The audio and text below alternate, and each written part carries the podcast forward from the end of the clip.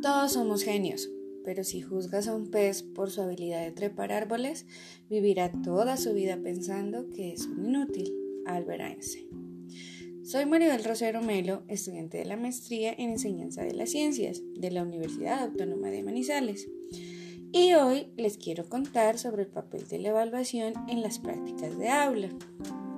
Al emprender algún negocio o cualquier actividad de nuestra cotidianidad, continuamente estamos analizando sobre los resultados que obtenemos, si bien reflexionamos cómo pueden mejorar teniendo en cuenta ciertas variables que juegan ahí.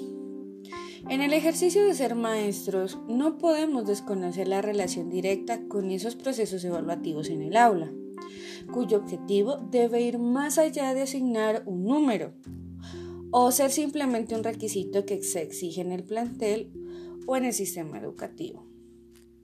Considero que la evaluación no es un suceso aislado, debe ser interiorizado como un proceso incesante y permanente, cuyo objetivo es hacer seguimiento a los procesos de aprendizaje.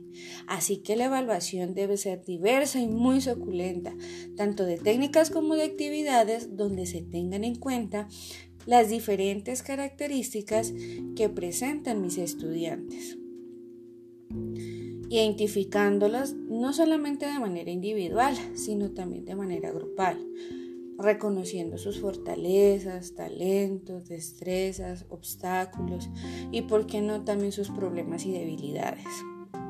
Es decir, que es identificar todas aquellas circunstancias que se vayan haciendo palpables a lo largo del camino, con el fin de establecer estrategias que permitan potencializar o de lo contrario también superar esas situaciones proporcionando de esta manera reflexión tanto del quehacer del maestro, pero también de esas estrategias que han adoptado los estudiantes en la interacción de su proceso de formación. Es decir, la evaluación debe ser consciente, continua y participativa.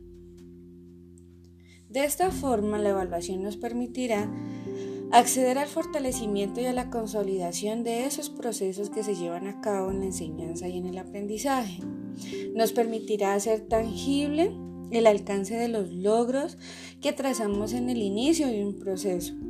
Llámese el inicio de una clase, de un semestre, de un año escolar. Es decir, es un valioso instrumento que permitirá de manera objetiva ubicar esa realidad en nuestros estudiantes, tomar decisiones y redireccionar los procesos hacia la construcción del ser, del saber y del saber hacer. Todo en una integralidad.